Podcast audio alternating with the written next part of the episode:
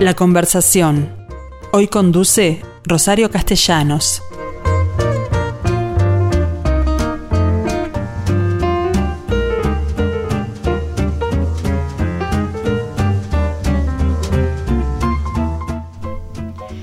Bueno, acá estoy nuevamente hoy jueves con ustedes para encarar esto que se llama la conversación. Y hoy vamos a hablar con el coordinador de la acción cultural del Centro Cultural de España. ¿Por qué? Porque coincidirán conmigo que este centro cultural, que es uno de los 16 que ha dispuesto España en varios países latinoamericanos, en particular en el nuestro, es eh, permanente lo que nos ofrece en materia de conferencias, de, bueno, de exposiciones, de proyecciones cinematográficas, espectáculos de teatro, de música o de danza. Pero además tiene una biblioteca muy interesante, una mediateca y una media labs.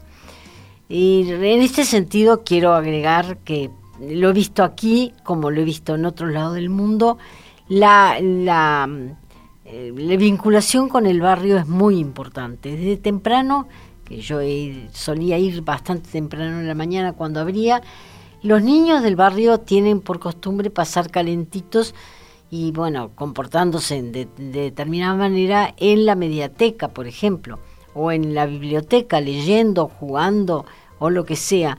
Pero realmente e, también en ese aspecto la vinculación del Centro Cultural de España es muy interesante. Fue inaugurado en nuestro país en el año 2003 en base a lo que era un reciclaje que se le encargó a Rafael Lorente y que transformó lo que había sido el viejo local del Bazar Mojana en esto que hoy es una maravilla en materia de instalación en general, pero del espacio que hasta la azotea tienen ocupada. Surso Ponce, ni, ni siquiera sé si se pronuncia así, porque imagínense un nombre que empieza con X, U, R, y otra X y O. Surso. Bueno, ¿qué tal, Surso? ¿Cómo te vas? ¿Se dice así? Se dice así. sí, buenos días. ¿Qué, tal? ¿Qué, origen tiene el nombre? Vamos a empezar por ahí porque me extraña. es un nombre gallego. Ah, está perfecto. Que significa Jorge. O sea, no tiene tanto misterio en, en el fondo. bueno, no, pero por algo no te dicen Jorge. sí. Bien. Yo estuve también en el Centro Cultural de Medellín y me pareció una maravilla la forma que integran a los chicos del barrio en una zona que, bueno, hasta no hace mucho era mm, territorio de los narcotraficantes, que de manera que la gente no se animaba a subir al alto, como le llaman allí, ¿no?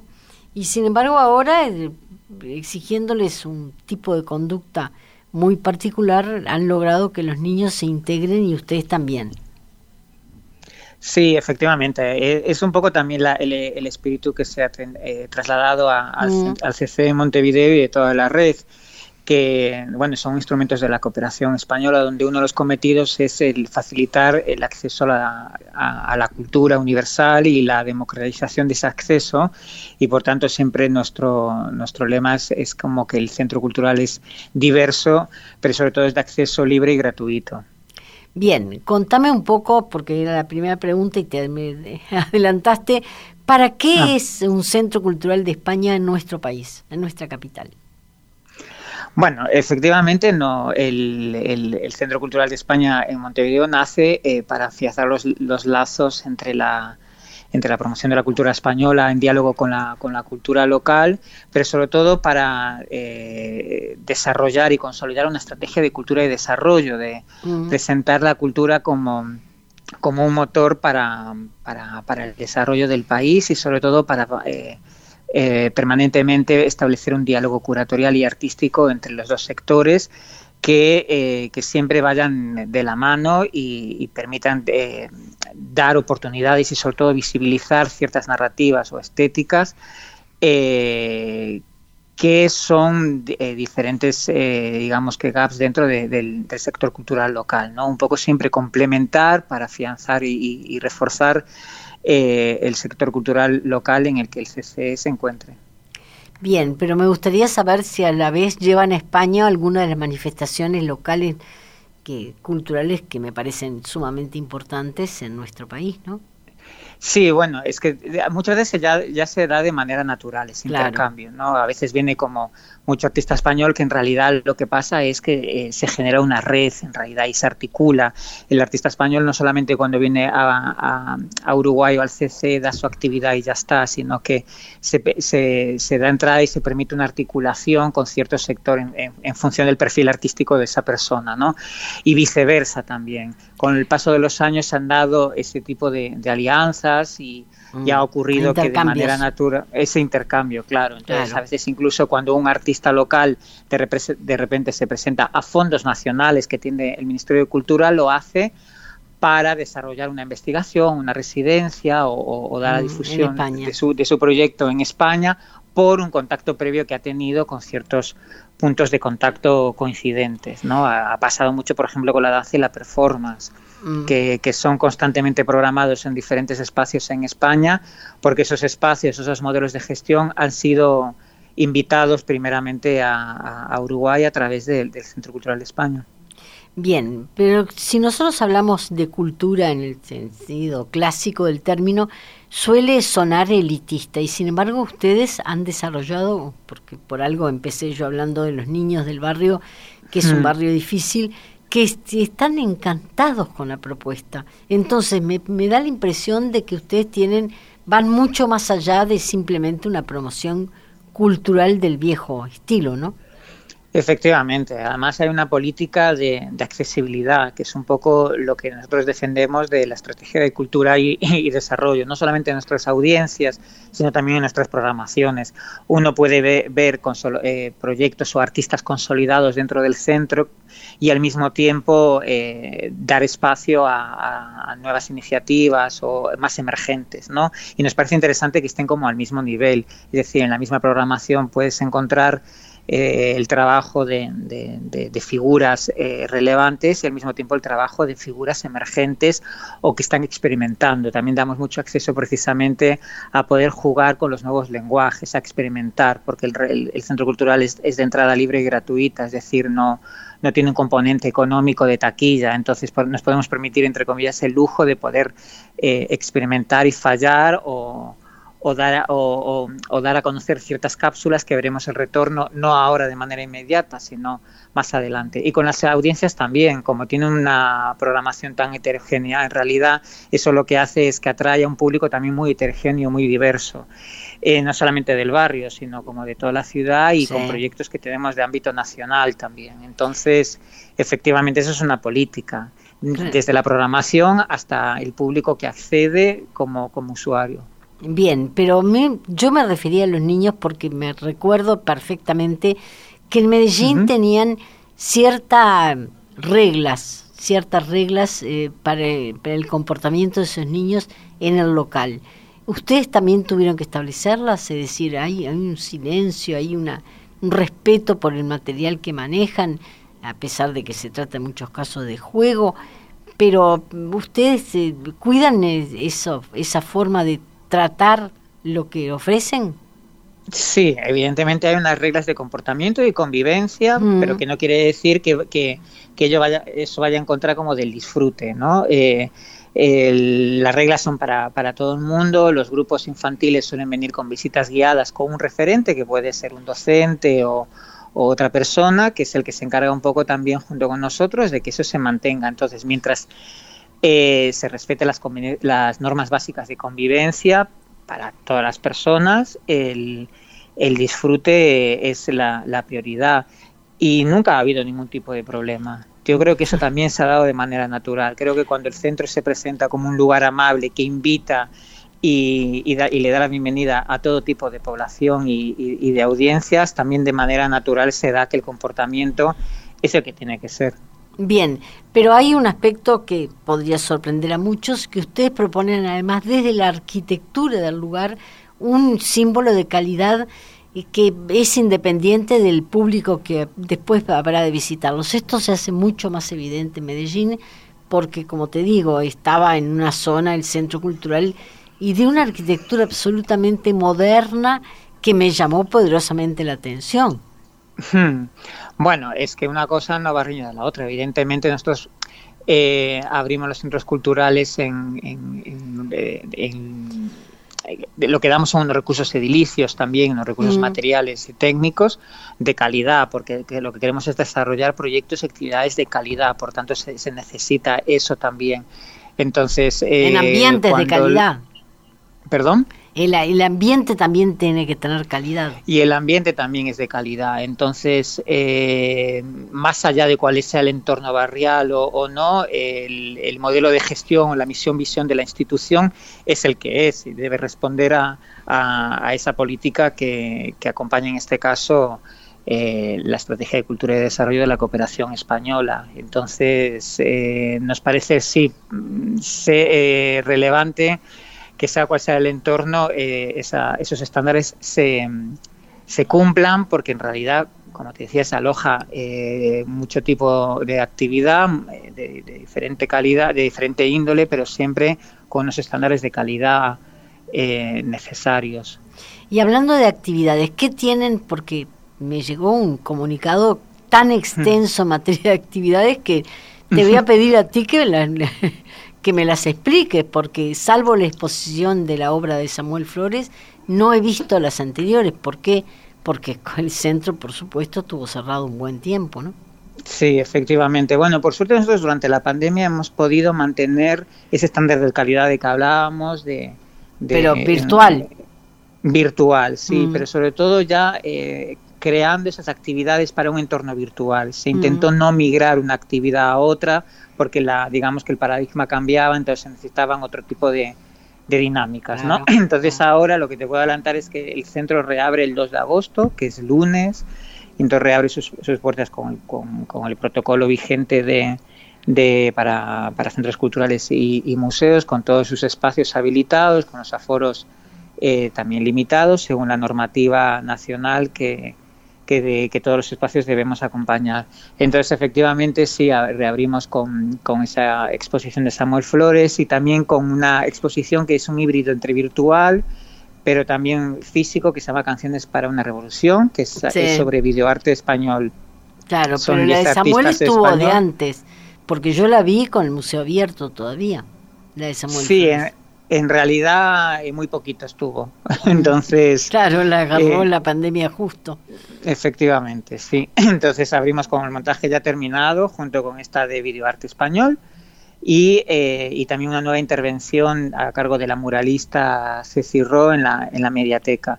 Igualmente seguimos con algunas actividades virtuales. Por ejemplo, hay una muestra dedicada al centenario de Miguel Delibes, de, del ah, escritor español español, que es virtual, pero va a haber también algunas actividades paralelas en torno a esa, a esa muestra que se hizo con la ayuda de la Acción Cultural eh, Española en, en, Madrid, en la Biblioteca Nacional y la Fundación Miguel Delibes en, en Valladolid. Entre las actividades eh, que se esperan también es va a ser un seminario sobre el, la figura del, del, escritor, en el mes de agosto. Bien, pero me gustaría, porque el público uruguayo es relativamente culto, pero hmm. ¿qué, ¿cuál de las actividades tú recordás como de mayor éxito que hayan recorrido, que haya visto más gente o que haya participado más gente de ella? ¿En el Centro Cultural en todos estos años? Sí. Bueno, hemos tenido varias, varias actividades que han sido muy exitosas a nivel de público. Mucho, mm. Esto también medimos la, el, éxito a veces en un retorno posterior, ¿no? De decir, bueno, esta exposición o este proyecto eh, tuvo un largo alcance a cinco años porque atravesó otro tipo de iniciativas y cuando lo miras con la distancia te das cuenta que, que, no, que no fue una actividad puntual, sino que fue una, una, actividad que ha tenido un retorno mucho mayor y que en realidad esa, esa medición de, de, evaluación eh, es más importante incluso que, el número de público, ¿no? Pero bueno, uno de nuestros proyectos estrellas puede ser la Noche de las Librerías, que, mm. que es una iniciativa que nació en el Centro Cultural y coordinada por nosotros y que sobre todo eh, fue muy exitosa no solamente por, por, la adhesión del público, sino la adhesión de las librerías desde, desde su primera edición, que fue piloto, que lo que hizo fue que, se haya consolidado mucho más rápido, ¿no?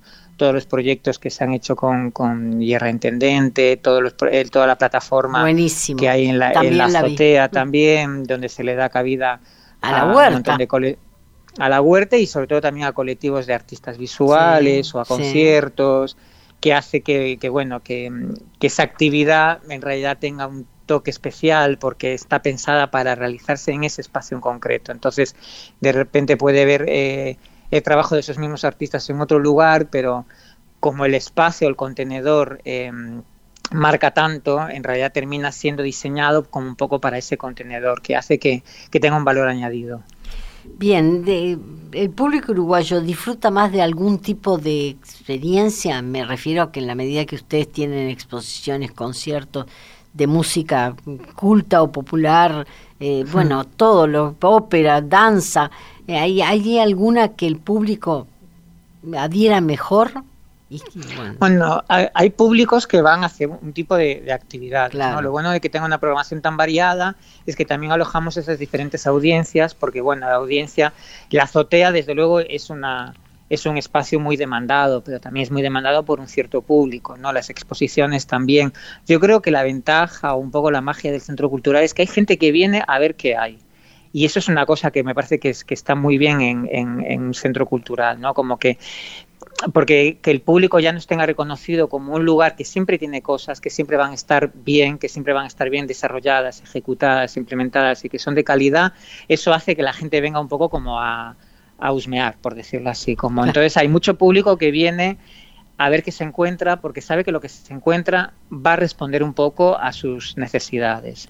Pero además ustedes atienden distintos públicos, porque hmm. en materia etaria van de niños a viejos, tienen absolutamente propuestas para todo público, ¿o no? Sí, sí, hay, hay desde una beta muy importante de formación, pero también hay un área permanente de infantil y juvenil y también actividades permanentes de para adultos mayores también eso ya a nivel de, de, de, etario. Pero igualmente, por ejemplo, esas actividades que están destinadas para público adulto mayor eh, ese público también eh, te lo puedes encontrar en, en, otras plataformas o en otras actividades del propio centro cultural, igual que el público infantil, evidentemente su target principal son las actividades infantiles y juveniles, pero luego te lo encuentras que vienen con sus padres a ver una obra de danza o de performance que pueden ser hasta mm, de un corte mucho más conceptual. Entonces yo creo que, que esa retroalimentación es interesante. Cuando el padre lleva al niño a una actividad infantil y ahí se encuentra que mañana hay algo eh, más de corte performático y decide llevarlo, me parece que está muy bien porque eso no deja de ser formación de públicos a través un poco como de, sus padres, ¿no? O sea, ese efecto de, dominó.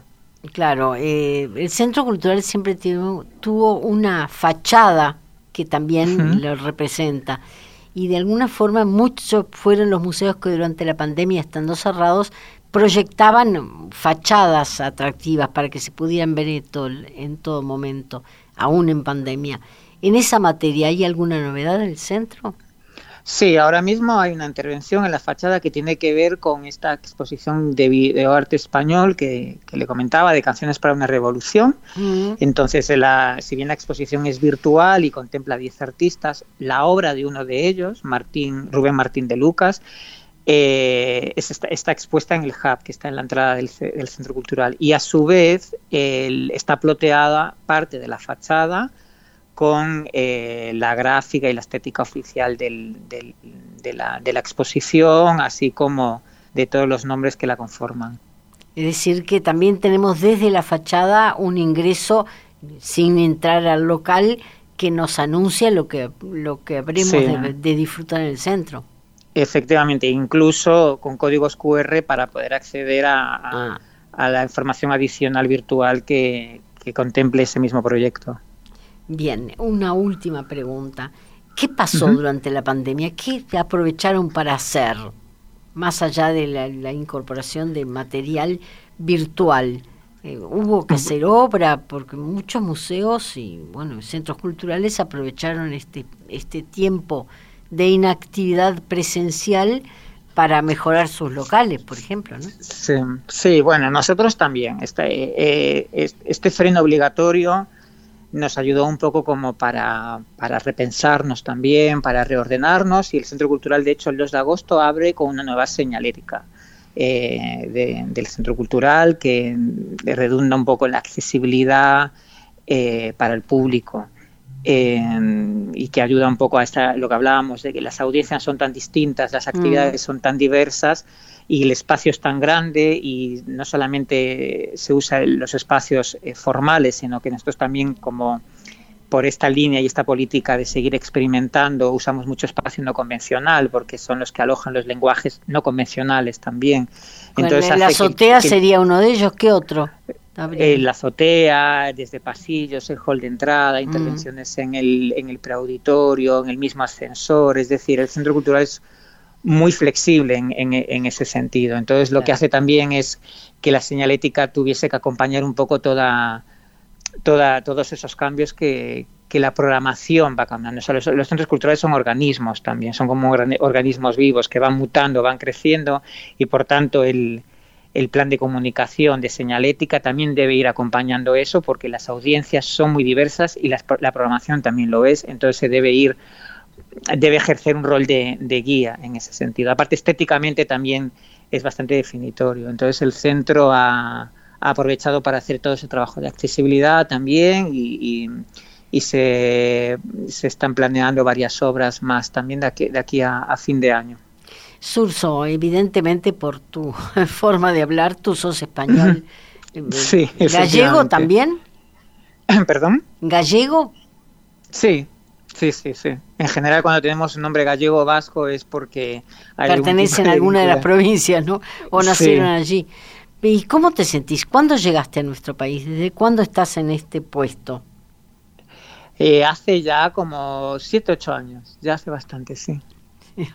¿Cómo te, cómo te sentís habiendo, bueno, desembarcado en este país que es tan diferente a España en, algunos aspectos, en otros Y en otros no tanto. No Yo me he sentido siempre muy cómodo, yo lo he disfrutado muchísimo y más allá porque yo he desembarcado directamente en este espacio cultural, entonces era como un llegar a un país nuevo eh, con una carta de presentación eh, sobresaliente, por decir así. Entonces, mm. venir a trabajar a un sector cultural como el uruguayo, con este desarrollo cultural de la mano de un faro como, como es el CCE, o sea, es que era un sueño cumplido, no habían, si uno lo piensa de antemano eh, y lo quiere prediseñar para uno mismo no, no lo encuentra mejor, ¿no? Es como llegar a un lugar que te interesa culturalmente de la mano del mejor lugar o de uno de los mejores lugares que puedes encontrar en ese país. Bueno, pues aquí me pasó un poco lo mismo. Ha sido mucho trabajo porque yo, eh, como la política no es solo de promoción de la cultura española, sino que hay que ponerla siempre en diálogo con la creación local.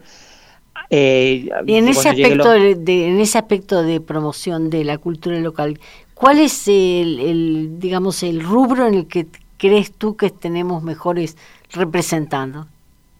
Yo creo, pero es una opinión personal, que desde luego del, el, en el ADN artístico uruguayo yo creo que están las letras y las mm. escénicas. Me parece que la historia de hecho ha dicho eso mismo, ¿no? Como que desde la dramaturgia, el, desarrollo del sector de las escénicas, eh, sobre todo no solamente por su cantidad, sino por su calidad y por su carácter rupturista muchas veces, ¿no? De, de, por ejemplo, en danza, de, de, la, de la, forma que tienen de, crear, de las diferentes generaciones que han desarrollado un lenguaje dramatúrgico más conceptual, que no solamente se, eh, se quedan como las nuevas generaciones, sino que va un poco más allá a las anteriores. Y eh, en lo que tiene que ver todo con el sector del libro literario y, y de las letras, ¿no? También, o sea, la propia historia del país me parece que pone de manifiesto esas, esas dos ramas. Bien, muchísimas gracias, eh, Ponce. A pesar de las dificultades de tu nombre, bueno, nos desempeñamos bastante Perfectamente. Bueno, muchísimas gracias, por supuesto, si sos de, en particular de Santiago de Compostela, es una ciudad que a mí me maravilló desde que llegué, así como España toda, así que, bueno, un gusto que te sientas cómodo en mi país porque yo me he sentido muy cómoda en el tuyo también. Muchísimas gracias. Bueno, me alegro mucho. Y Muchas será hasta la próxima, Surso. Gracias. Chao.